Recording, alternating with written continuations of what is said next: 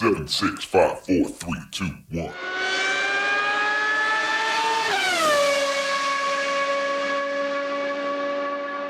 Herzlich willkommen zu Formel 1, dem Podcast mit Christian, einem spanischen Formel 1-Fan. Und mit Frank, einem deutschen Formel 1-Fan. Nach der Formel 1-Saison 2023. Die Max Verstappen-Show geht erstmal in die Winterpause. Wir sind gespannt, wie es nächstes Jahr weitergeht. Und der letzte Grand Prix des Jahres in Abu Dhabi war für mich, und ich nehme das jetzt einfach mal vorweg, so wie ich es im letzten Podcast auch schon angekündigt hatte, fühlte sich ein bisschen an wie eine Pflichtübung. War jetzt nicht wirklich das spannendste Rennen aller Zeiten, oder? Nee, war es nicht. War nicht. Also, wenn man ein bisschen Spannung zaubern will, was ja auch die spanischen Reporter mit viel Eifer versucht haben, und das war auch ein bisschen interessant, war zu sehen, ob Leclerc das, Leclerc und Ferrari die zweite Position in der Konstrukteursweltmeisterschaft erreichen können, mit welchen Tricks und so. Hat nicht funktioniert. Das war teilweise etwas interessant zu sehen, ob es funktioniert. Aber äh, es ist traurig, wenn das äh, das letzte Rennen, eigentlich war schon vor, also auch die, die Rennen davor war ja auch schon alles entschieden, aber eigentlich schon ein bisschen traurig, dass du ein Rennen da hast und äh, eigentlich interessant ist, wer in der Konstrukteursweltmeisterschaft das Zweiter wird. Also wenn das das Spannendste ist, ist es eigentlich ein Armutszeugnis. Ja, ja nun ja, so, so war es eben in dieser Saison. Das war jetzt nun mal das große Duell, was zumindest in der Wertung am Ende noch überblieb. Wenn man mal auf das Rennen an sich schaut, wir hatten wieder ein Rennen ohne Safety Car und ich meine sogar ohne gelbe Flaggen und ohne Ausfälle. Das äh, habe ich ja schon mehrmals erwähnt und das ist immer so ein bisschen das Indiz dafür, dass so wahnsinnig viel auch nicht passiert ist. Ganz ohne Ausfälle stimmt nicht. Magnussen und Bottas haben kurz vor Schluss ihr Auto abgestellt, okay. Aber. Äh, ja, gut, wenn du das mitzählst, mitrechnest, dann ist das eigentlich auch noch ausgefallen. Ja, richtig. Okay, hast recht. Aber naja, abgesehen davon ist halt irgendwie so wahnsinnig viel einfach nicht passiert. Wir wünschen uns keine schweren Unfälle, wir wünschen uns schon gar keine Verletzten. Aber es ist nun mal so, dass Zwischenfälle, die vielleicht zu einer gelben Flagge führen, die vielleicht zu einem Safety Car führen, dass die natürlich einfach Spannung bringen. Und wenn die Fahrer im Qualifying einigermaßen da stehen, wo sie von ihrer Geschwindigkeit auch hingehören und dann im Rennen nicht weiter wahnsinnig viel Unvorhergesehenes passiert, dann sehen wir das, was wir jetzt gesehen haben, dann sehen wir so ein bisschen die Spazierfahrt. Ähm, und äh, ein bisschen spannend sah es am Start aus. Leclerc hat da in der ersten Runde ein bisschen mit Max Verstappen gekämpft. Das sah schön anzusehen, aber es war halt auch klar, selbst wenn er da vorbeikommt, irgendwann würde Max Verstappen ihn sowieso wieder einkassieren. Also, das sind so ein bisschen Szenen, die sind schön anzusehen, aber selbst das ist niemals rennentscheidend. Also für mich war noch relevant und spannend, natürlich spanische äh, ja, Show, Fernsehsendung, ist ja klar, was sie dann mehr drauf achten. Das kurze Duell mit Hamilton und äh, Alonso, wo dann äh, eigentlich ging das genauso los wie vor zwei Jahren mit Verstappen, dass der Alonso früher gebremst hat, als er hätte müssen, weil er wollte, dass äh, Hamilton über die Linie von DS drüber fährt, bevor er durchfährt, damit der, Hamilton, äh, der Alonso dann das DS hat danach. Ja. Der Hamilton hat das nicht erwartet, äh, oder doch, oder wollte unbedingt hinten dranbleiben, hat sich dann beschwert, äh, ja, Brake-Test und so weiter. Äh, ist am Ende nichts passiert. Zum Glück, also ich meine jetzt äh, von der, von der, von der ähm, Stewards her meine ich, natürlich Unfall sowieso, aber dass, äh, dass das nicht bestraft wird, weil das, das ist ja ein Spielchen, was alle machen und äh, das, wenn du jetzt das auch noch bestrafst, dann weiß ich nicht. Hat aber am Ende noch funktioniert, weil Alonso konnte dann den Hamilton ja, irgendwie doch hinten halten. Und das fand ich nochmal was Gutes, was jetzt äh, vielleicht nicht so relevant war in der deutschen Ausstrahlung, auch zu erwähnen, äh, auch, also wie gesagt, aus spanischer Sicht, mit dem fünftbesten Auto hat äh, ein Alonso den viertbesten Platz in der Fahrerweltmeisterschaft geschafft, was ja auch sehr viel für Alonso spricht, weil ja, fünftes beste Auto sollte eigentlich Platz 9, 10 sein, ja, und der hat den vierten geschafft. Wenn man ehrlich ist, ganz, ganz knapp mit allen anderen, ja, also Sainz und äh, ich glaube Norris war auch noch da und äh, Hamilton kurz, kurz äh, vor Alonso dann am Ende. Und ähm, dann auch noch mit der Sache mit Leclerc.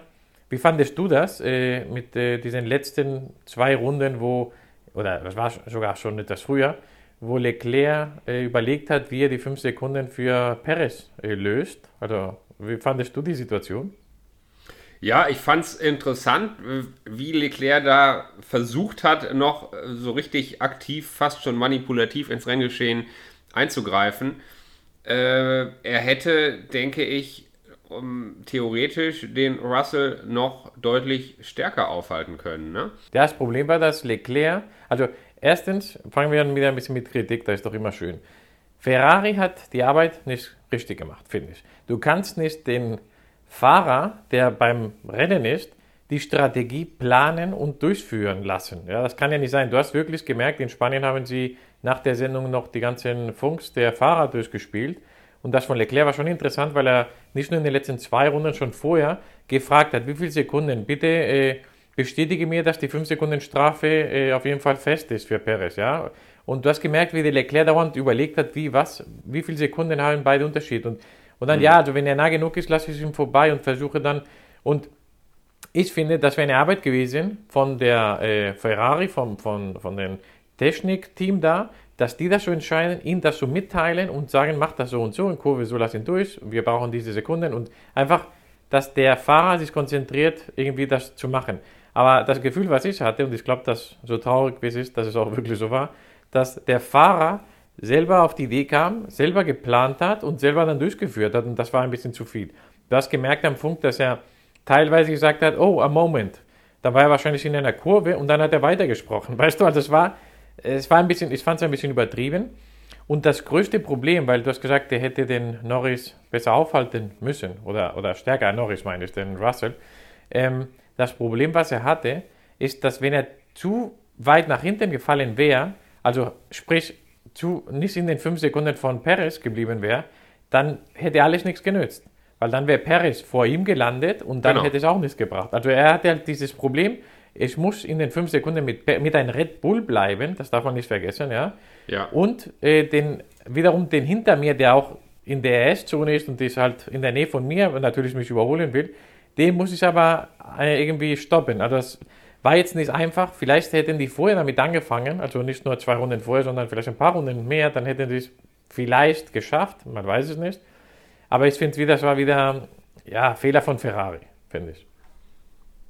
Ja, die Aufgabe war natürlich relativ kompliziert, genau wie du sagst. Der hätte innerhalb von fünf Sekunden auf Perez bleiben müssen und hätte gleichzeitig dafür sorgen müssen, dass, ähm, dass der Russell hinter ihm äh, außerhalb der 5 Sekunden von Perez ist. Also Russell hinter sich lassen und möglichst 4,9 Sekunden hinter Perez herfahren. Äh, sehr, sehr, sehr, sehr kompliziert mit dem Risiko, am Ende noch schlechter dazustehen und am Ende den zweiten Platz zu verlieren. Oder genau, also den zweiten Platz zu verlieren. Also äußerst komplexe Aufgabe und du hast natürlich absolut recht. Ähm, im, im, Grunde ist das etwas, was vom Kommando aus, was vom Kommandostand aus gehen sollte und der Fahrer sollte sich das nicht eigenmächtig auf der Strecke überlegen müssen. Aber überhaupt diese Idee zu haben, das umzusetzen und so strategisch zu fahren, ist ja schon ein bisschen, ich will nicht sagen verrückt, aber ist schon, ja, das ist so eine Geschichte, die hätte ich jetzt eher von einem Alonso erwartet. Ne? Also eine, eine, ein so hohes Level an strategischem Fahren äh, hätte ich jetzt eher von Alonso erwartet und der ist so ein Kandidat dafür. Und es ging ja auch nur in Anführungszeichen um den zweiten Platz in der Konstrukteursweltmeisterschaft. Stell dir mal vor, es geht bei solchen Szenen um die WM-Führung. Stell dir mal vor, wir haben das letzte Rennen der Saison und sowas entscheidet plötzlich darüber, ob du Weltmeister wirst oder nicht. Ja, das sind natürlich dann, dann Dinge, da würde man, glaube ich, noch viel aggressiver und viel bewusster mit, mit solchen äh, taktischen Spielchen umgehen und würde das noch viel forcierter versuchen. Hier hatte ich jetzt das Gefühl, Leclerc hat es mal versucht, äh, aber hat es letztendlich auch nicht mit der ganz großen Entschlossenheit durchgezogen, denn dann hätte er den, äh, dann hätte er den, den, den, den Russell noch aggressiver aufhalten können. Ja, in Spanien haben sie es verglichen mit äh, das letzte Rennen 2016. Das, okay. äh, ich erinnere mal dran, äh, das war die letzte Runde oder letzte Runden. Da war Hamilton auf Platz 1, auf Platz 2 war Nico Rosberg. Und äh, die, wenn die so durchgefahren wären, hätte Rosberg die WM gewonnen, was er auch gemacht hat. Und dann hat Hamilton entschieden, ich gebe mal weniger Gas, ich, ich, lass, ich bremse da, wo ich nicht bremsen sollte und versuche, dass äh, Rosberg Probleme kriegt und dass die hinter Rosberg DS Ja. bekommen und dann und genau das hat er auch gemacht, der Hamilton. Und Ja. das haben die halt verglichen mit dieser Situation. Also Ja, es, ja. es ist nichts Neues und äh, es ist sogar noch schlimmer, wenn du es innerhalb desselben Teams machst, aber eigentlich äh, ist es ja nichts Neues in der Formel 1. Ja, nur dass hier hier eben noch diese 5-Sekunden-Strafe äh, eine Rolle gespielt hat. Ne? Was natürlich dann, also dass du den Hintermann einbremst, klar, das ist nichts Neues, aber dass man dann taktisch mit so einer 5-Sekunden-Strafe noch hin und her überlegt, äh, muss man jetzt auch nicht übertreiben. Das ist jetzt auch keine Raketenwissenschaft, sich das auszurechnen. Es ist jetzt auch keine komplett tolle, geheime Idee, da taktisch zu fahren. Aber es widerstrebt vielleicht trotzdem so ein bisschen dem Rennfahrer, der eigentlich möglichst schnell fahren möchte und möglichst weit vorne ins Ziel kommen möchte. Ja, was ich traurig finde, Fahren. ist, dass nicht mal so schafft es Perez. Ja. Das, weil ich muss schon sagen, böse sagen, dass nicht mal, wenn ein Leclerc vorbeilässt, schafft es wegzuziehen mit einem Red Bull und diesen ja. scheiß Podium im dritten Platz zu bekommen. Ja, also, ja. weißt du, dass das, also, ja, was soll ich sagen? Es sieht so aus, als ob er doch nächstes Jahr mitfahren soll. Also ich, Ja. ich, also ich, ich hoffe, dass es noch was passiert, weil ich finde es halt nicht fair. Ich denke, es gibt bestimmt viele Fahrer, die besser da wären. Aber was die auch in spanischen Fernsehen gesagt haben und aufmerksam gemacht haben, dass die machen ja im letzten Rennen, also im ersten und im letzten Rennen machen die immer so ein Gruppenfoto, ja, so als Ja. Verabschiedung. Und dass, wenn nichts passiert, laut offiziellen Medien hat ja jeder schon seinen Sitz äh, fest, auch, auch Ja. Perez, ja. Ja. Und wenn das so bleibt, ja, was eigentlich sein sollte, ja, heißt es, dass zum ersten Mal in einer sehr langen Zeit dieselben Gesichter, die jetzt im Foto sind mit, dem, mit der Verabschiedung, werden exakt die gleichen Gesichter sein, die nächstes Jahr auch losfahren. Also das ist auch wohl nicht so normal oder so üblich und schon lange nicht mehr Das passiert. stimmt. Das stimmt. Also ich sehe das so. Ich denke, dass für Red Bull der Doppelsieg in der Fahrerweltmeisterschaft eine große Sache ist. Die Fahrerweltmeisterschaft ist das größte, prestigeträchtigste, was es zu gewinnen gibt. Dahinter gibt es die Konstrukteursweltmeisterschaft, die auch natürlich extrem wichtig ist für die Teams. Das hat Red Bull beides gewonnen. Was sie noch nicht geschafft hatten, war in der Fahrerwertung Platz 1 und 2, also der Doppelsieg in der Fahrerwertung. Ich denke, das hat man sich bei Red Bull irgendwann während der Saison vorgenommen. Das wollten sie erreichen. Das haben sie erreicht. Dazu hat natürlich Sergio Perez logischerweise beigetragen. Ja, er hat gegenüber Max Verstappen, wenn man es hart ausdrücken möchte, oft versagt. Aber er hat den zweiten Platz in der Fahrer-WM nach Hause gefahren. Das Ziel ist erreicht. Und in so einer Situation, das ist mein Eindruck, feuert man keinen Fahrer. Das ist jetzt nicht der Moment, um Perez zu sagen, vielen Dank, wir feiern jetzt mit dir zusammen den Doppelsieg in der Fahrer-WM und danach darfst du nach Hause gehen, weil du bist zwar Zweiter geworden, aber du warst zu langsam und tschüss. Ich glaube, so geht auch Red Bull jetzt nicht mit einem Perez um. Mein Eindruck ist, er wird nächste Saison noch dort starten. Aber wenn die Saison 2024 so weitergeht für Perez, wie die Saison 2023 aussah, nämlich mit massivem Rückstand auf Max Verstappen und während Max Verstappen Siege einfährt, muss Perez kämpfen, aufs Podium zu kommen. Wenn das so weitergeht, dann bin ich relativ sicher, wird man sich das bei Red Bull nicht lange angucken. Man hat jetzt Platz 1 und Platz 2 in der Fahrer-WM geschafft. Das kann man sich auf die Fahnen schreiben. Aber ich schätze mal, wenn Perez sich nicht massiv steigert in seiner Performance, dann wird er spätestens in der Sommerpause 2024 bei Red Bull abgelöst. Das wird man sich kein zweites Jahr lang so angucken.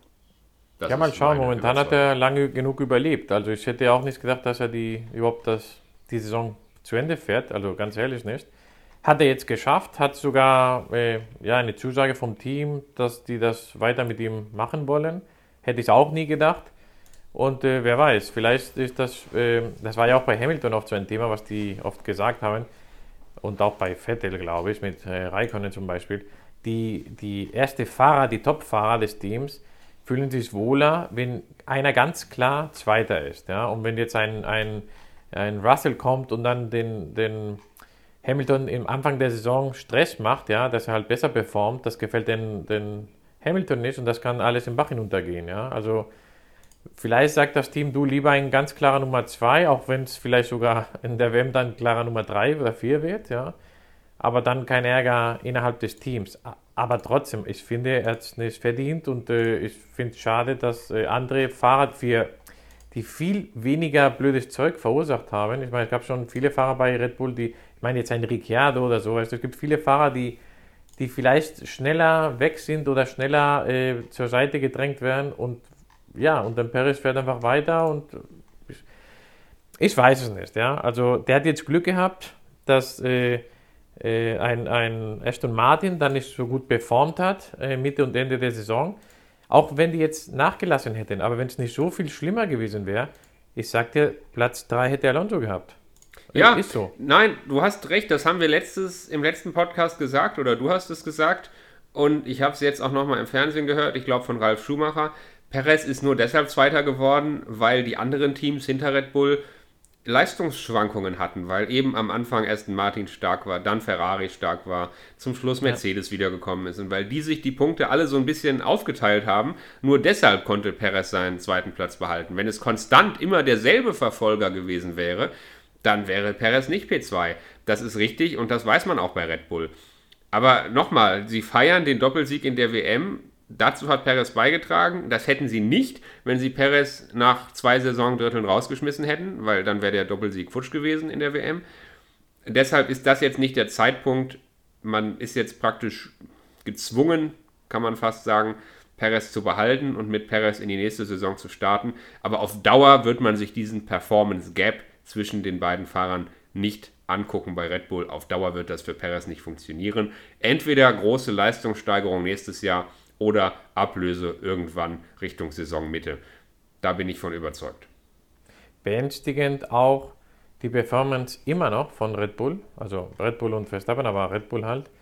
Seit Sommer, das habe ich jetzt nicht zum ersten Mal wo gehört, also jetzt offiziellen Stellen, seit Sommer entwickeln sie das Auto nicht weiter in diesem Jahr, seit Sommer. Ja. Und trotzdem gewinnen sie alles. Also ähm, beängstigend, weil die sind natürlich dann nicht einfach in Urlaub seit Sommer, sondern ich gehe mal davon aus, stark davon aus, dass sie schön das nächste Jahr schon entwickeln. Und da haben sie halt äh, ein, ja, mehrere Monate Vorsprung für, für äh, gegenüber anderen Teams.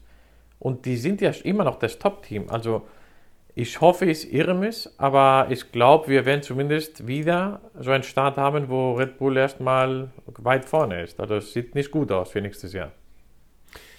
Ja, einerseits ja, andererseits muss man mit solchen Prognosen immer schwierig sein. Man hat es schon öfter gesehen, dass Teams in die falsche Richtung entwickelt haben. Das kann theoretisch auch Red Bull mal passieren. Schwer vorstellbar im Moment, ich weiß, aber nur weil Red Bull schon lange am Auto für nächstes Jahr entwickelt, heißt es nicht unbedingt, dass das Auto so wahnsinnig überlegen sein muss.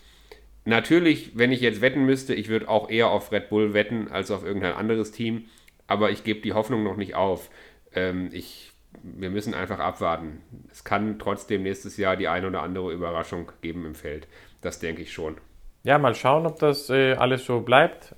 Mal sehen, wie die Entwicklung dann nächstes Jahr losgeht.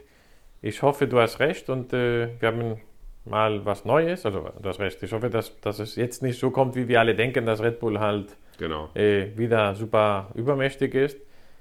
Interessant wäre wenn äh, McLaren und äh, vielleicht Mercedes, Ferrari, also halt die typischen drei, vier Teams, die jetzt dieses, äh, diese Saison ab und zu mal Podiumplätze gemacht haben, dass die vielleicht mit, der, mit weiter vorne fahren und das Leben ein bisschen schwerer den Verstappen machen.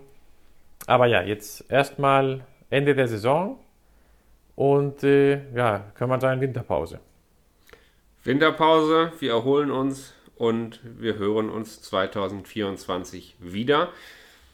Ich bin gespannt, das ist jetzt keine Phrase, das stimmt wirklich. Ich bin gespannt, wie sich die Entwicklungen im Winter noch gestalten, was man noch so an Nachrichten hört. Und dann freuen wir uns auf ein neues Jahr mit hoffentlich dann etwas anderen Machtverhältnissen in der Formel 1. Das wäre toll. Bis dahin, mach's gut. Mach's gut, Christian. Wir hören uns. Ciao.